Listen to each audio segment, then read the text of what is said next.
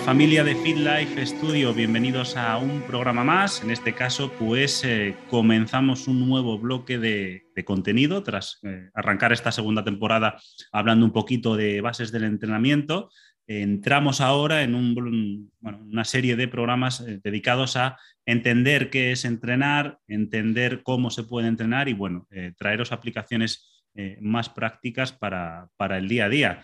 Al micrófono, pues vuestros locutores de siempre. Gonzalo Torinos, buenos días. Muy buenos días, Jaime. ¿Cómo estamos? Pues muy bien, aquí preparados para un programa más. Un servidor, Jaime Palomo, y nada, ya sabéis dónde estáis, en Field Life Studio 2.0, segunda temporada de este, de este proyecto. Eh, eh, vamos, apoyado como siempre por nuestra casa, la Universidad Europea Miguel de Cervantes, a quien no nos cansamos de, de agradecer su apoyo un año más, este año incluso más potente aún si cabe.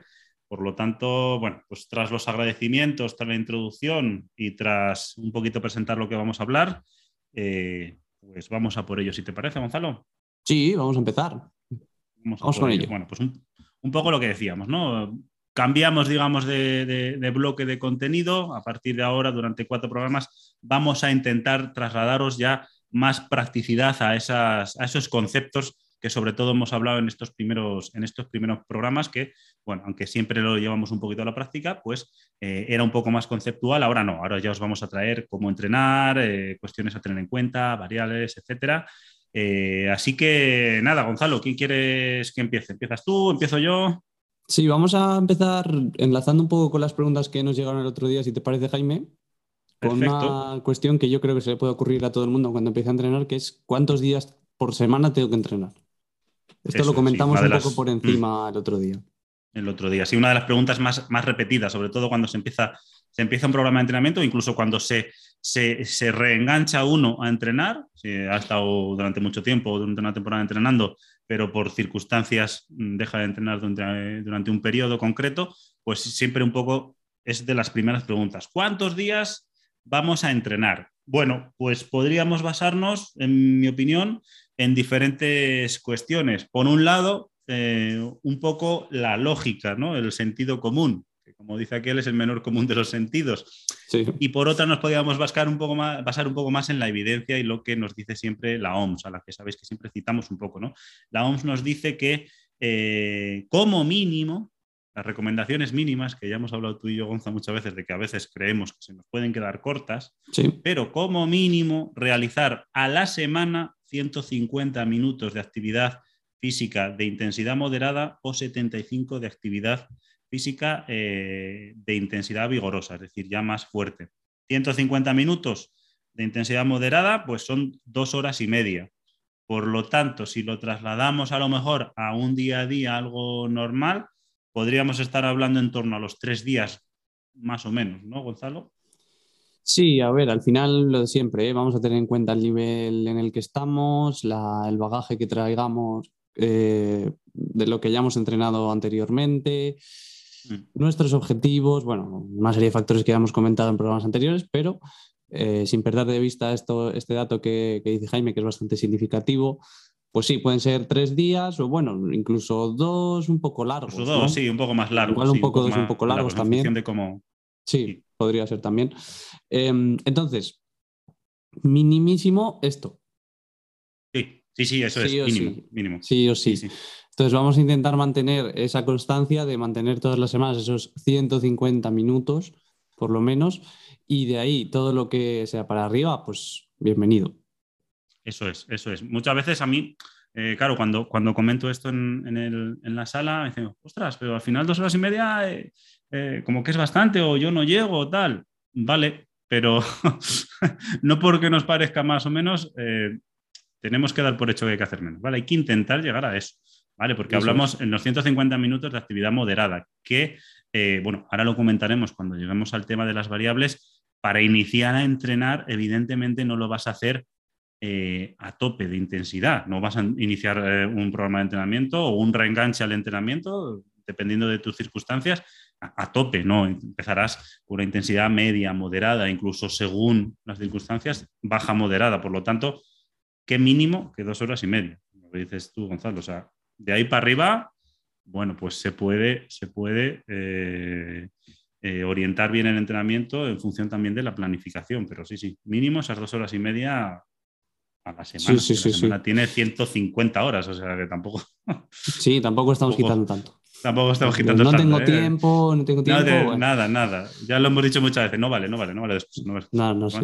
Y enlazando con esto, si te parece, Jaime, también Mm, puede surgir otra duda sobre esto y es sí, cuánto tiene que durar una sesión de entrenamiento. ¿Qué claro. es lo que Bueno, estamos pues, hablando? ¿Que, que son tres Claro. sesiones de 50? Pueden Claro, ser dos, pues- dos sesiones un poco más largas. Claro, Yo la pues, experiencia mm. que tengo con la gente que he entrenado y tal es que en los comienzos del entrenamiento la gente suele alargar los descansos y quizás se nos, va- se nos van las sesiones más largas. También entre que pues, van cogiendo la técnica, pues te preguntan un poco sus dudas y demás, pues se pueden ir a- alargando un poco al principio de los entrenamientos. Pero yo creo que esto a medida que pasan las semanas, eh, pues se va, se va cortando también porque la gente ya Mm. pues, hace más la rutina y, y tiene los ejercicios más cogidos, también ya se reserva el rato exacto para entrenar y luego Sí, hay que seguir con el día a día y al final las sesiones se, se van acortando.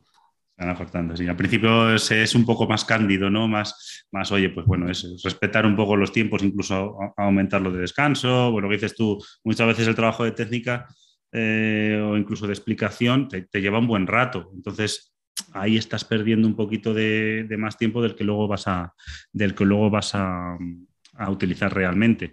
¿Qué pasa? Pues lo que decía Gonzalo también con lo de cuántos días, pues va a depender de objetivos y de circunstancias de cada persona. Eh, ¿En qué sentido? Pues imagínate que eh, en realidad tu trabajo, tu vida, tu día a día te permite pocos días de entrenamiento para encajarlo en tus horarios, pues a lo mejor ahí eh, se te van a dos días por semana y para llegar a ese mínimo de tiempo que decimos, pues tienes que hacer sesiones más largas, por ejemplo.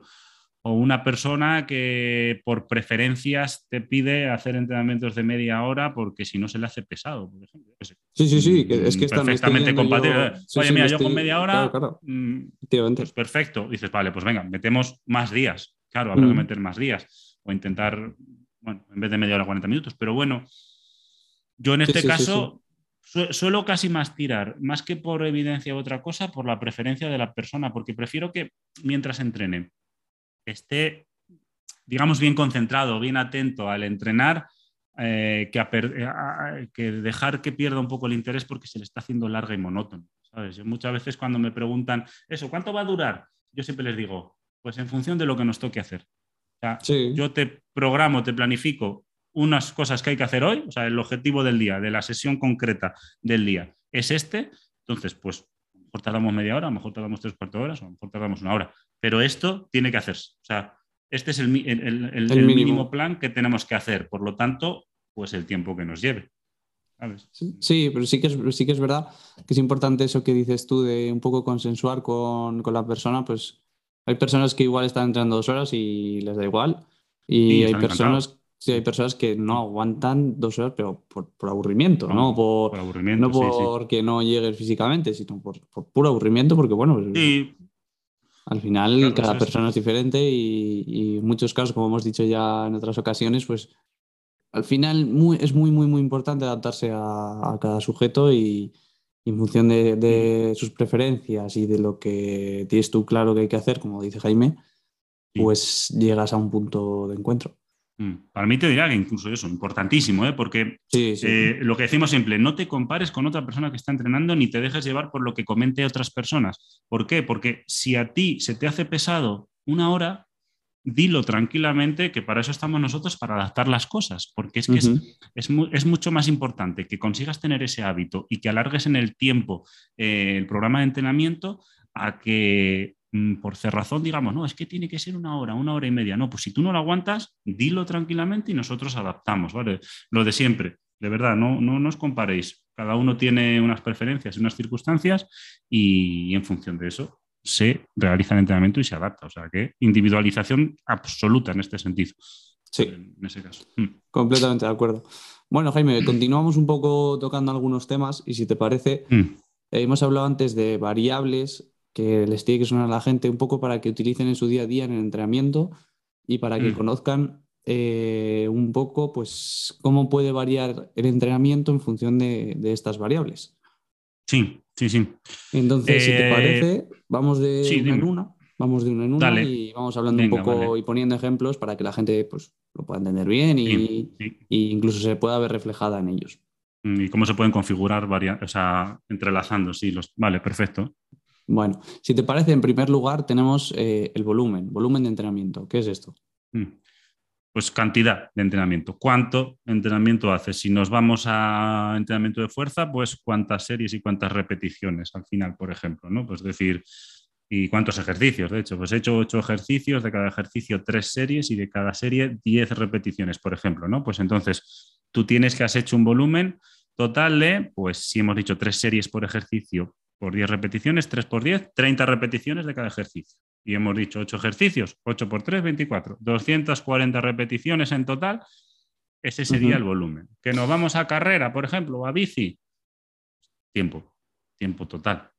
tiempo o incluso kilómetros totales. O kilómetros, bueno, sí, sí. Hay muchas maneras de cuantificarlo en función mm. de cómo estemos entrenando, del tipo de entrenamiento que estemos realizando. Y, mm. y como dice Jaime, hay mucha gente que que simplemente hace esa cuenta para el mm. volumen y, por eso yo creo que también vemos a mucha gente con libretas en los gimnasios, con su, libretita, apuntando, apuntando al final, pues bueno, al final es, una buena manera de, ver cómo va oscilando el entrenamiento eh, en función del día, en función de, de cómo estés ese día, Mm. Igual tú tienes ese día pensado hacer un volumen y no llegas, o igual tienes pensado hacer un volumen y te pasas. Y haces más, eso es. Y cuidado con eso, que muchas veces decimos, joder, no sé por qué al día siguiente, hoy me encuentro más cargado de lo habitual. Y si no has llevado el control, has dicho, es que igual, eh, como estabas fuerte o te has venido arriba, pues en vez de 12 repeticiones has hecho 15 o en vez de 3 series has hecho 4. Y claro, parece, en el momento parece que no estás haciendo tanto, pero el mm. acumulado... El acumulado es mm, bastante. anda, al día siguiente que me encuentro tieso, como decíamos la semana pasada. Esa típica expresión de estoy poco tieso, claro. y puede venir muchas, muchas veces por el volumen viene dado, porque es como que, no lo tomamos tan en cuenta como la intensidad. Al final, pues, pues eso, es un indicador, como ha dicho Jaime, bastante sencillo, que yo creo que todos podéis aplicar o ir aplicando. Obviamente, no es la medida más real, digamos, de lo que estáis haciendo, pero bueno, os puede servir un poco de guía para, para que veáis por dónde estáis yendo en cada sesión, incluso si queréis sumar eh, el de cada semana, para ver en qué volumen semanal os estáis moviendo y cómo va oscilando entre, entre semanas en función de lo que hayáis eh, planificado o, hecho. Tú, Gonza, en este caso, ¿qué recomendación dirías a la gente de volumen para comenzar un programa de entrenamiento? Vamos a poner esa figura de comenzar o reengancharse en un programa de entrenamiento, más o mm, menos, ¿tienes una recomendación? A ver, yo pienso que esto es muy, muy personal, ¿no? O sea, volvemos también a lo de antes. Hay gente que volúmenes muy grandes no los soporta, no porque no lleguen en sus capacidades, sino por, pues, tema de, como has dicho tú, monotonía y demás. Pero mm. bueno, yo creo que, vamos, mi opinión, unos seis ejercicios podrían estar bien, sin hablar ya de si estamos dividiendo rutina entre mm. superior, tren inferior, unos seis ejercicios en función del tiempo que tenga esa persona para completar esa hora de entrenamiento más o menos. Eh, de entrenamiento al uso, quiero decir. Aquí no estoy incluyendo ni calentamiento, ni, ejercicios complementarios de quizás de, core, ni estiramientos. Digo, una hora de entrenamiento puramente eh, referido a ejercicios de, fuerza, digamos, en este caso. Sí. que luego iremos un poco con esto, que si, tenemos que entrenar más fuerza o resistencia. Mm. Eh, para mí eso, no sé cómo lo ves tú. Sí, está bien, está bien. Vamos, yo seis ejercicios puede estar bien. Eh, que si luego le metes, generalmente trabajas el, tema de core, control motor y tal. Ya te queda una pues sesión. Eso, como lo consideras, claro, lo que es una sesión bastante redondita, bastante bien cerrada y más que suficiente de inicio. Sí, a veces tendemos a pensar que no, es que he hecho poco. Bueno, tranquilos, tranquilos. Sí, tranquilos, que el cuerpo sufre, que, hay que tener calma, hay que tener paciencia. Y luego, pues siguiendo con el tema del volumen, pues habría que adaptar también pues, lo que has dicho tú, repeticiones, series, mm. que eso ya también Eh, podríamos entrar ahí, pero es que va a ser muy, muy personal en función del, bagaje que traiga la persona, de la experiencia, de qué punto se encuentra el entrenamiento. Entonces, ya está. Y hasta en el mismo día, aunque tengas planteado otra cosa, y pongo un ejemplo de hace un ratito. Hace un ratito, un chico que tenía planteado, fíjate, darle tres vueltas a un circuito que hace, ¿vale? Es decir, como tres series de un circuito, pero venía cargado porque ha estado con unos dolores en las escápulas, tal, contracturas, entendernos, mal llamadas contracturas, pero venga, contracturas, hemos hecho la primera ronda y ya se le empezaba a cargar un poquito porque el fisio la estaba ahí machacando un poco y digo, vale, no hay más circuitos, vale, pues nos hemos planteado un trabajo más de movilidad y un poquito de, de, bici ha hecho. Mira, pues no estaba planteado esto, pero la circunstancia real en ese momento nos ha impedido que el volumen sea el que, el que queríamos. Bueno, pues próximo día, si estamos mejor, pues se adaptará o se compensará o simplemente se seguirá lo, lo que teníamos pautado. Lo que hablábamos antes, muy importante adaptarse a cada situación y a cada persona. Seguimos con las variables, Jaime, si te parece. Intensidad. ¿Qué es la intensidad? Intensidad. Eh, mm, por llevarlo a muy sencillo, si hablamos de entrenamiento de fuerza, kilos. Sí. ¿Vale? Intensidad es lo que nos va a costar, ¿vale? Es, mm, bueno, el grado de esfuerzo, digamos, la cantidad de esfuerzo que yo tengo que poner para realizar un, ejercicio.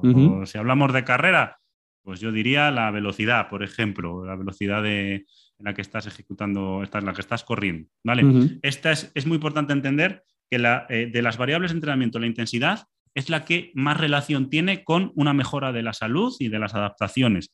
La, más importante, o sea, indudablemente la intensidad es la más importante, eh, tanto si me paso como si me quedo corto. Si me quedo corto porque no habré dado el estímulo suficiente a mi cuerpo eh, para adaptarse y si me paso porque a lo mejor estoy comprometiendo las estructuras, ¿vale? Entonces, cuidado también con esto, eh, especialmente a los que nos queremos pasar de intensidad de inicio, porque todo lleva un proceso de adaptación. Y algo muy importante es que pasa, la musculatura tiene un tiempo de adaptación, pero las estructuras anexas, y con eso me refiero a tendones, ligamentos, etcétera, tienen un tiempo de adaptación aún más largo. ¿Qué quiere decir esto? Que mi músculo igual tira más, tira más de lo que puede tolerar el tendón y el ligamento. Y como veo que tira más, le meto más carga, le meto más intensidad. ¿Qué ocurre? Que luego vienen los dolores, esos dolores tan molestos, tipo tendinosos, tipo incluso osteoarticulares, ligamentosos. ¿Por qué? Porque, porque he corrido mucho. Entonces, eh, darle tiempo a esa adaptación y cuando creamos que el músculo está bien, escuchad a vuestro entrenador y si os dice que no os paséis, que tranquilos, que él ya está controlando, denle caso, que luego vienen las molestias, las lesiones, las etcétera, etcétera. ¿vale? Entonces, intensidad, la variable más importante, esa cantidad de esfuerzo, pero también, como es la más importante, la más importante a manejar. ¿vale? Y ahí poneros totalmente en manos del entrenador, que es el que va a controlar que no os paséis y que tampoco quedéis cortos. Tampoco interesa quedarse corto porque entonces eh, perdemos un poco el tiempo. Eso es. Eh, y únicamente añadir eh, en cuanto a la intensidad que no podemos estar todas las semanas continuamente subiendo la intensidad, porque como dice Jaime, pues el cuerpo, el organismo tiene unas reservas, unos recursos y no podemos agotar esos recursos porque entramos en una fase en la que ahí sí que nos vamos a encontrar un poco pues con fatiga de más, sí, con fatiga de más y quizás sin ganas de entrenar, o sea, vamos a intentar no llegar a este punto.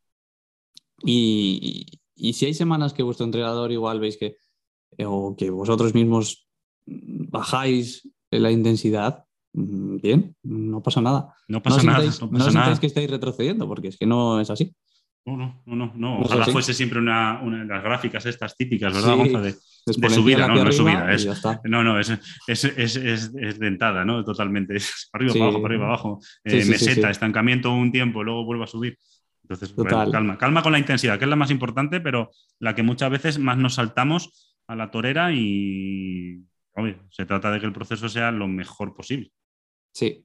Bueno, las dos siguientes variables, Jaime, si te parece, las vamos a comentar de una manera un poco rápida, porque, hemos hablado de ellas al principio del programa. Entonces, la frecuencia, que sería pues los días por semana, y las horas en el día, eh, que hacemos de entrenamiento. ¿vale? Y lo normal es, esta es, entre comillas, que no se me malinterprete, la menos importante.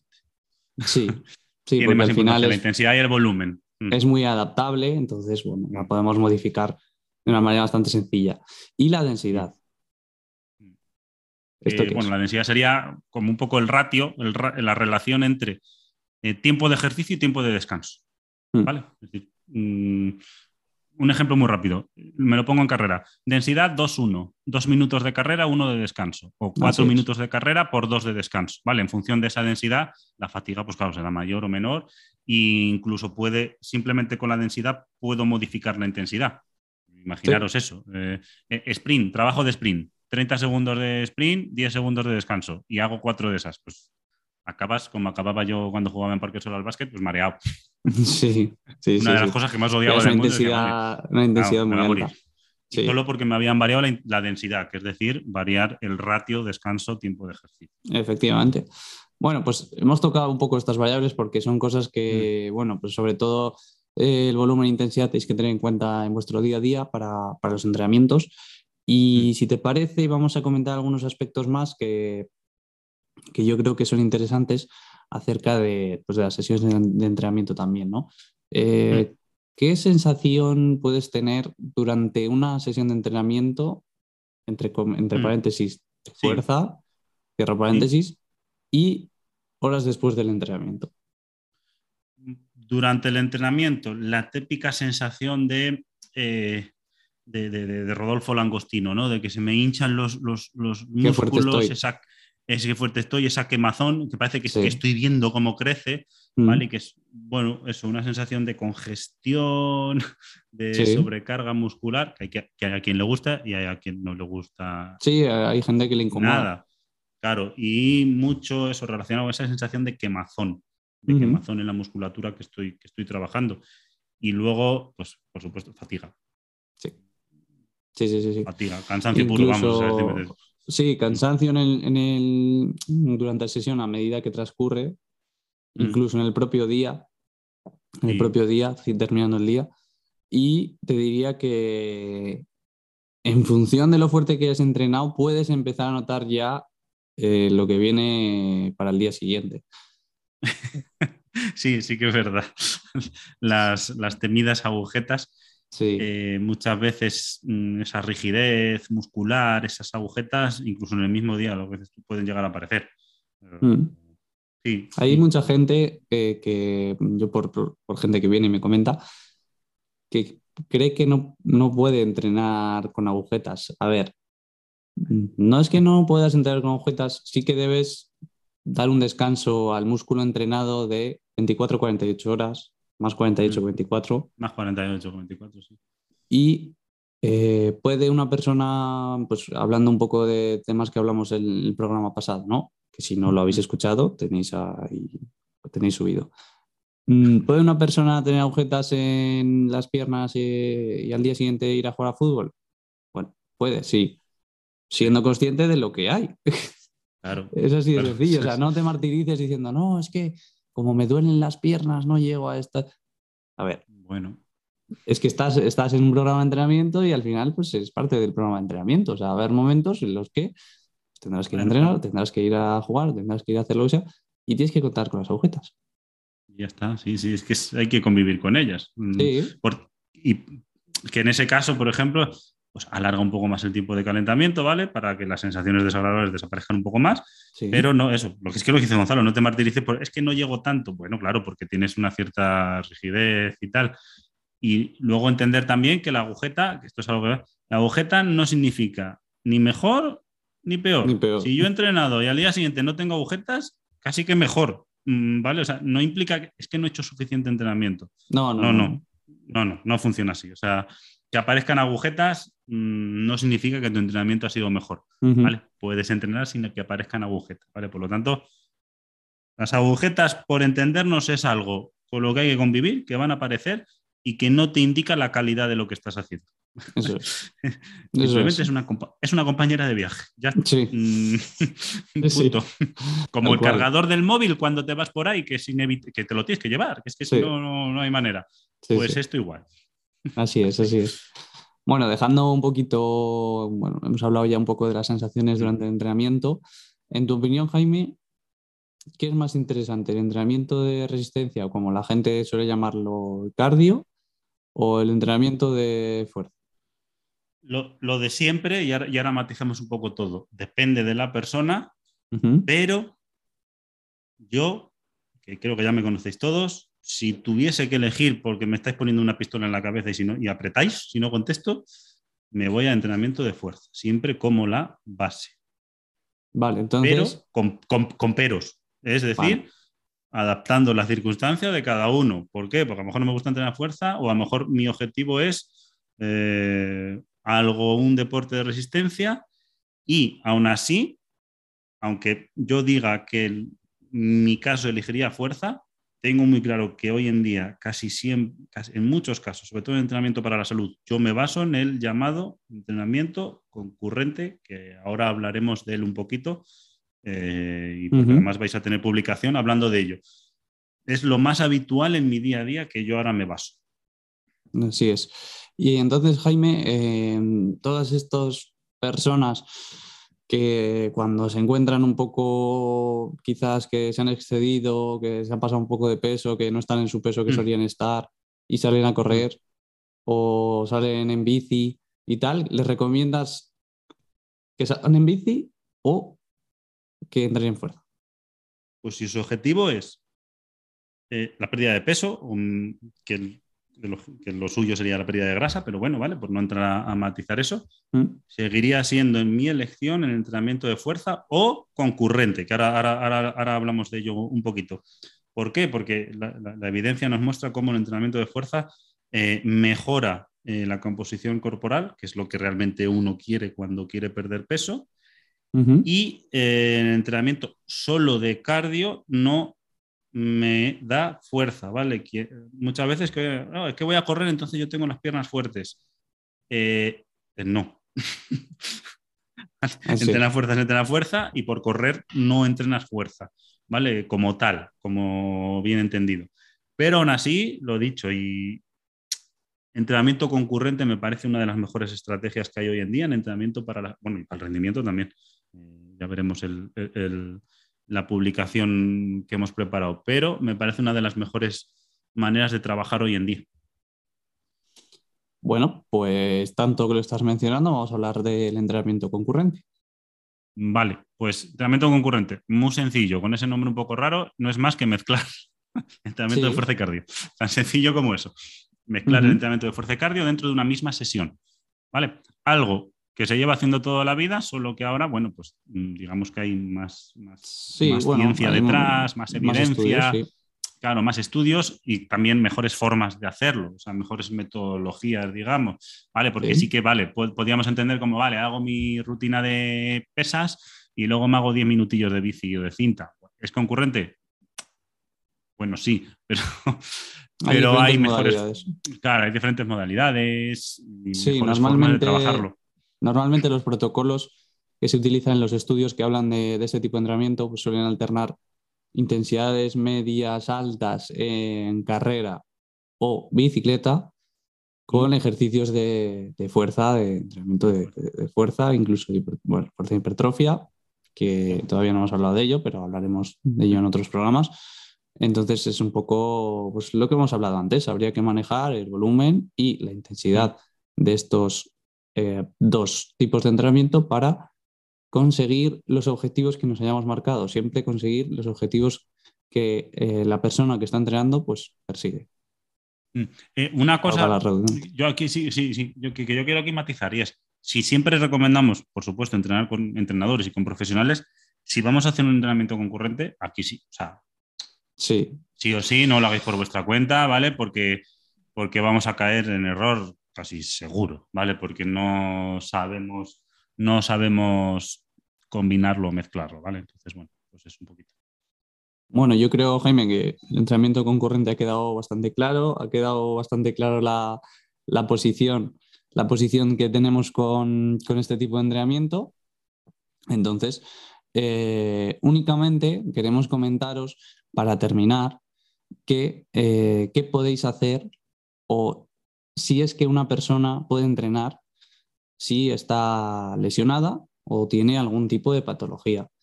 Em, si tiene algún tipo de patología, eh, lo hablaremos seguramente en, programas que vendrán más adelante, pero si tiene algún tipo de patología, lo principal es que, acuda en primer lugar a su médico para que realice las pruebas pertinentes y partir de una, de una base para que el entrenador también tenga mm, un sustento sobre el que apoyarse y basar eh, el entrenamiento y, no caer en contraindicaciones que puedan ser perjudiciales para, la salud de, la persona que está entrenando.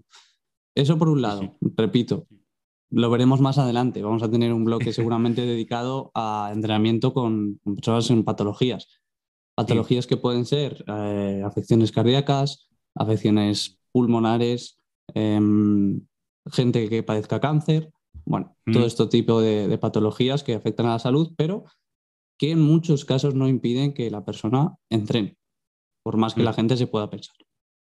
De hecho, al revés, o sea, el entrenamiento bien pautado mejora muchísimo la salud en estas personas. Efectivamente. O la, circunstancia actual en ese momento. Eso es, tiene un montón de beneficios. Y por otro lado, Jaime, te pregunto a ti, eh, ¿puede una persona lesionada entrenar o te, se tiene que quedar en casa?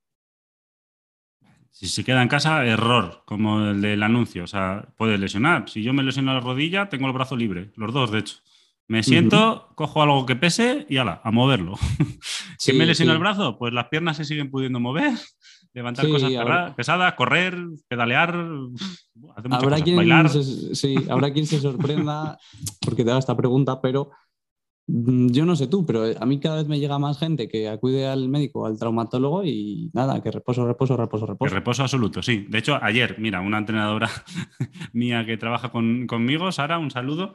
Eh, bueno, pues tiene parece que es un esguince de rodilla, de jugar un partido de básquet, y aquí la tenía por la tarde. Claro, ella es entrenadora, eh, es profesional, ha estudiado, y aquí la tenía haciendo tren superior, con la landmine, con las mancuernas, con sus poleas, sentada en descarga de la pierna mala la que está lesionada y listo. Incluso con la pierna buena o sana, haciendo ejercicio por esa, transferencia que hay, bueno, un poco esos beneficios cruzados que hay del miembro no lesionado al otro. Entonces, vamos, por supuesto, es que la peor estrategia del mundo es reposo absoluto casi siempre. O sea, casi siempre es la peor estrategia del mundo.